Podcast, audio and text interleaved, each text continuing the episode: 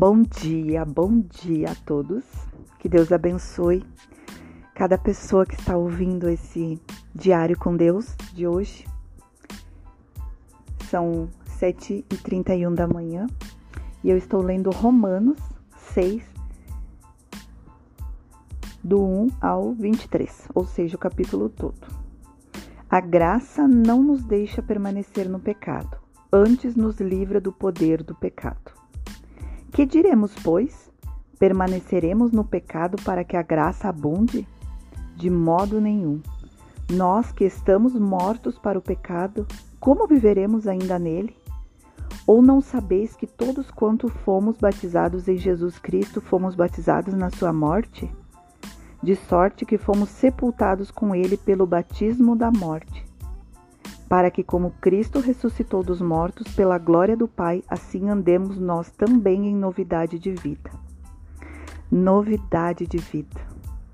Quem conhece Cristo muda de vida, vive em novidade de vida. Sai, é como se saísse de um lamaçal sujo que tu não consegue andar e começa a ser limpo começa a ser limpo e cada poro do seu corpo é limpo, até você ficar branquinho, branquinho como a, como a neve. É novidade de vida, você muda de vida. Porque se fomos plantados juntamente com Ele na semelhança da Sua morte, também o seremos na Sua ressurreição. Sabendo isto, que o nosso homem velho foi com Ele crucificado, para que o corpo do pecado seja desfeito para que não sirvamos mais ao pecado. Porque aquele que está morto está justificado do pecado. Ora, se já morremos com Cristo, cremos que também com ele viveremos, sabendo que, havendo Cristo ressuscitado dos mortos, já não morre, a morte não mais terá domínio sobre ele, porque ele venceu a morte, né? Jesus, quando ressuscitou, ele venceu a morte.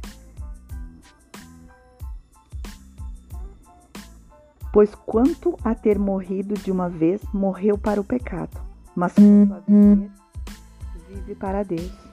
Assim também vós considerai-vos como mortos para o pecado, mas vivos para Deus em Cristo Jesus nosso Senhor. Não reine, portanto, o pecado em vosso corpo mortal, para lhe obedecerdes em suas concupiscências. Eu vou repetir esse versículo. Não reine, portanto, o pecado em vosso corpo mortal, para lhe obedecerdes em suas concupiscências. Nem tampouco apresenteis os vossos membros ao pecado, por instrumentos de iniquidade, mas apresentai-vos a Deus como vivos dentre os mortos, e os vossos membros a Deus como instrumentos de justiça. Porque o pecado não terá domínio sobre vós, pois não estáis debaixo da lei, mas debaixo da graça. Eu vou dar uma pausa aqui na leitura para para falar sobre isso. Foi, foi algo assim, ó, surreal para mim essa o entendimento que eu tive nesse nessa parte, né, nesses versículos, dois, três versículos aqui. Eu sempre pensava o seguinte, que é, a gente sempre tem que olhar o coração da pessoa, né? E de fato, sim, a gente tem que ter a, a mesma misericórdia que Cristo teve das pessoas da humanidade e de nós mesmos, né? A gente tem que ter a misericórdia das pessoas. Mas olha só, é, se nós considerarmos é, algumas situações em relação a aquilo que a pessoa pensa, ao coração dele, a pessoa crê em Deus e a pessoa é uma pessoa boa, mas essa pessoa, ela. Uh, vamos colocar alguns exemplos aqui. É, vamos supor um homem, tá? Um homem ele crê em Deus, e o coração dele é muito bondoso. Ele trabalha para a família, ele coloca os filhos nas melhores escolas, ele trabalha dia e noite para dar o melhor para a família, tá? E até trata bem a esposa, mas ele trai a esposa. Ele coloca as suas mãos, os seus membros, né? Aqui, aqui a palavra diz assim, ó nem tampouco apresentei os vossos membros ao pecado, por instrumentos de iniquidade, mas apresentai-vos a Deus como vivos dentre os mortos e os vossos membros a Deus como instrumentos de justiça. Ou seja, um, um homem, um pai de família, ele trata bem a família, ele trata bem a esposa, mas ele trai a esposa.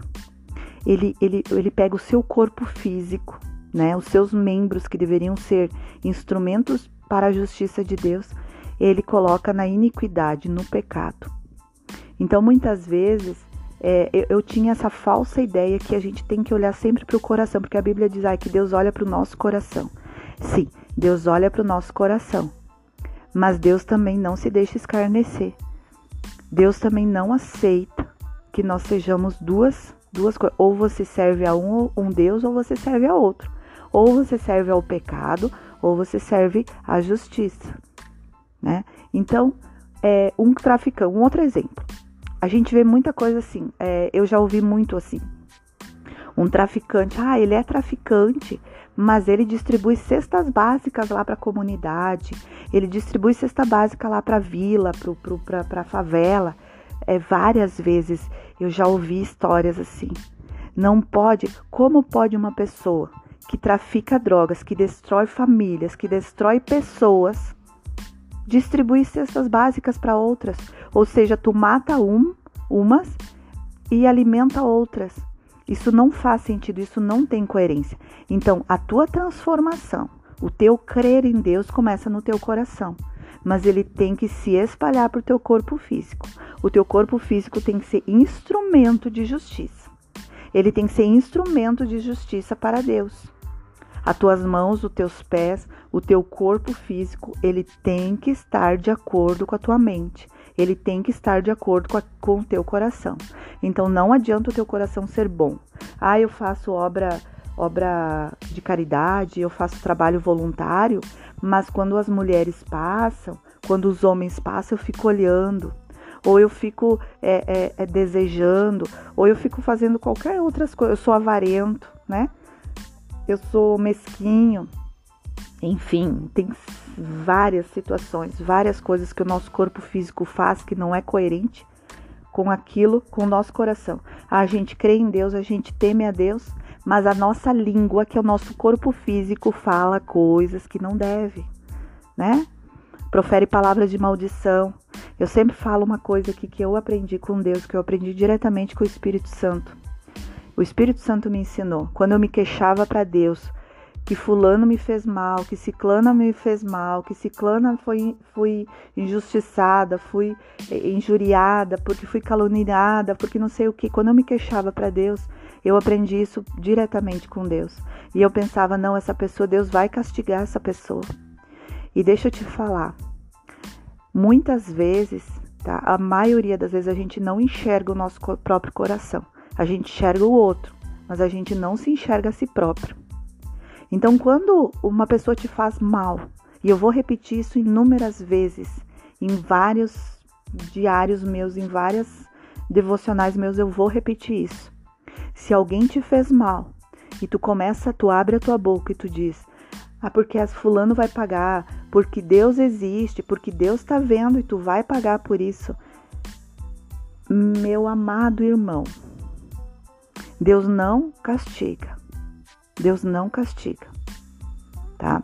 Agora, a gente colhe o que planta. O plantio é opcional, mas a colheita é obrigatória. Então, o que que acontece? Quando tu ora, quando tu dobra o teu joelho e pede a justiça de Deus, e a justiça de Deus não é castigo, tá? A justiça de Deus é o que? É restauração, é renovação, é arrependimento. Deus traz a consciência do arrependimento, Deus traz a consciência do pecado e provoca o arrependimento. Então, essa é a justiça de Deus. A justiça de Deus não é morte, a justiça de Deus não é. é a, a, isso é o reflexo, a morte é o reflexo do pecado. É o prêmio pelo pecado que você comete. Agora, quando você se humilha, se coloca num lugar de humildade, é, eu, se humilhar não é se humilhar, se humilhar é se colocar num lugar de humildade, de um coração humilde como o de Cristo. Cristo foi crucificado na cruz em prol dos nossos, de nós, né, dos nossos pecados, para que nós tivéssemos essa, essa possibilidade, né, da vida eterna, da graça, de ser tudo gratuito. Mas é, se você não tiver o arrependimento, você não tem o o, o coisa. Então, esse coração genuíno que Deus teve pelos seus, por nós, nós temos que ter pelos nossos irmãos, porque Deus nos ama tanto quanto ama aquela pessoa que está te prejudicando.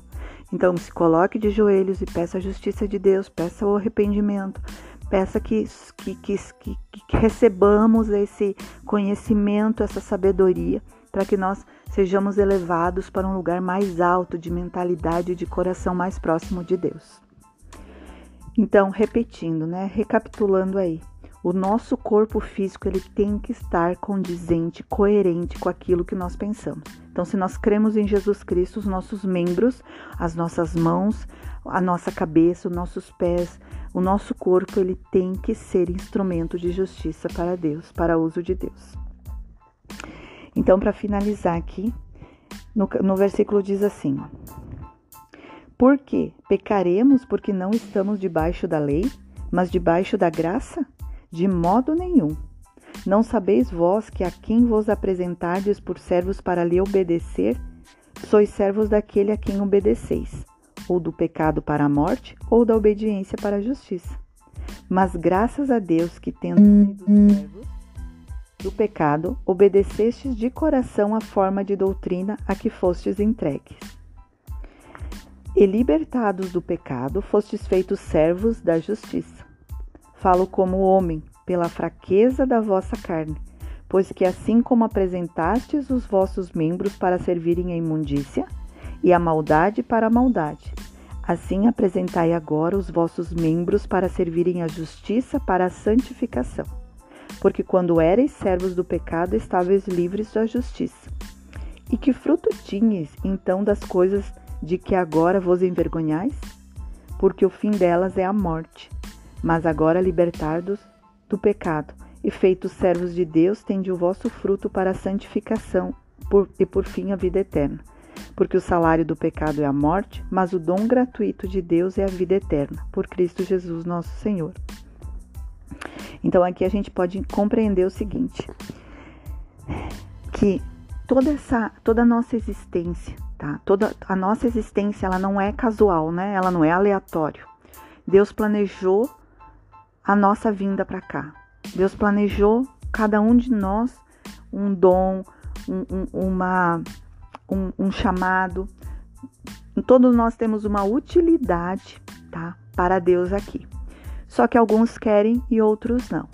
Quando, quando a palavra fala servos da justiça, servos de Deus, não é aquele servo, uh, aquele empregado. Uh, muitas vezes a gente tem isso, né? Bah, eu sou servo de Deus, então a gente toma. Uh, não sei se vocês têm essa consciência, mas antigamente, lá quando eu era mais jovem, eu tinha essa. essa quando eu ouvia servos de Deus, eu imaginava, puxa vida, eu tenho que ser serva de Deus e daí eu tenho que obedecer a Deus e fica uma situação como se a gente fosse aquela coisa de, ah, eu sou empregado de uma empresa ou de uma pessoa, eu sou empregada de uma pessoa, eu sou serva dela, eu tenho que fazer tudo o que ela quer mesmo não gostando. Quando a Bíblia fala servos de Deus, servos da justiça, é, é de fato quando a gente obedece tudo que está na Bíblia, quando a gente obedece à vontade de Deus, isso se torna um prêmio se torna uma coisa tão boa quando a gente descobre isso, né? Quando a gente tem essa consciência do quão bom, porque qual que é a nossa consciência da nossa mente? Que as coisas boas estão no mundo. Às vezes as pessoas dizem: "Nossa, é difícil servir a Deus. Ai, a gente tem que se sacrificar, porque a gente tem que renunciar ao pecado". Cara, quando tu tem a consciência, quando você tem uma comunhão profunda com Deus e você tem uma convivência com Deus e quando você tem aquela coisa é, é sobrenatural com Deus, você abomina o pecado. Você não quer voltar para o lamaçal. Você não quer voltar para a sujeira.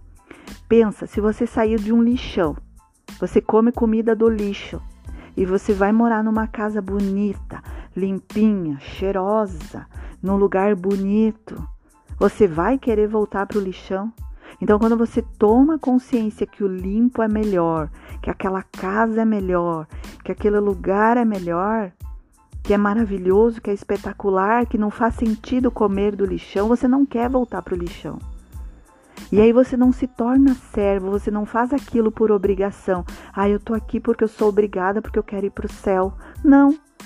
Você faz porque você ama estar naquele lugar. Você não quer voltar para o lamaçal, você não quer voltar para a sujeira. Você descobriu que aquilo é muito, muito, muito melhor. E é assim que funciona. E aí acaba aqui a justiça, a, a utilidade do nosso corpo físico para Deus, ele se torna muito agradável e muito honroso. Sabe? Você, se tu tiver que sofrer por Deus, você sofre porque você tem prazer nisso. Por exemplo, uma pessoa te prejudicou, você tem prazer em dobrar os joelhos e dizer: Deus, derrama tua justiça sobre mim e sobre essa pessoa. Que nós possamos aprender, que derrama tua sabedoria sobre nós, que haja arrependimento, que nós possamos estar mais próximos de ti, que nós possamos ser instrumentos de justiça para ti. Você não pensa assim: ai que droga, eu tenho que perdoar essa pessoa porque Deus me mandou perdoar. Sabe? Isso não é coisa genuína. Tu tá fazendo por obrigação, tu tá fazendo porque senão tu não vai para o céu. E isso não vai te levar para o céu, porque o que te leva para o céu é o coração genuíno que respinga, que reflete no teu corpo físico e tu começa a fazer obras de justiça. É assim que funciona o negócio. A dinâmica de Deus é essa. E por fim, então a gente encerra, né? Encerra esse esse diário com Deus e eu abençoo a todos.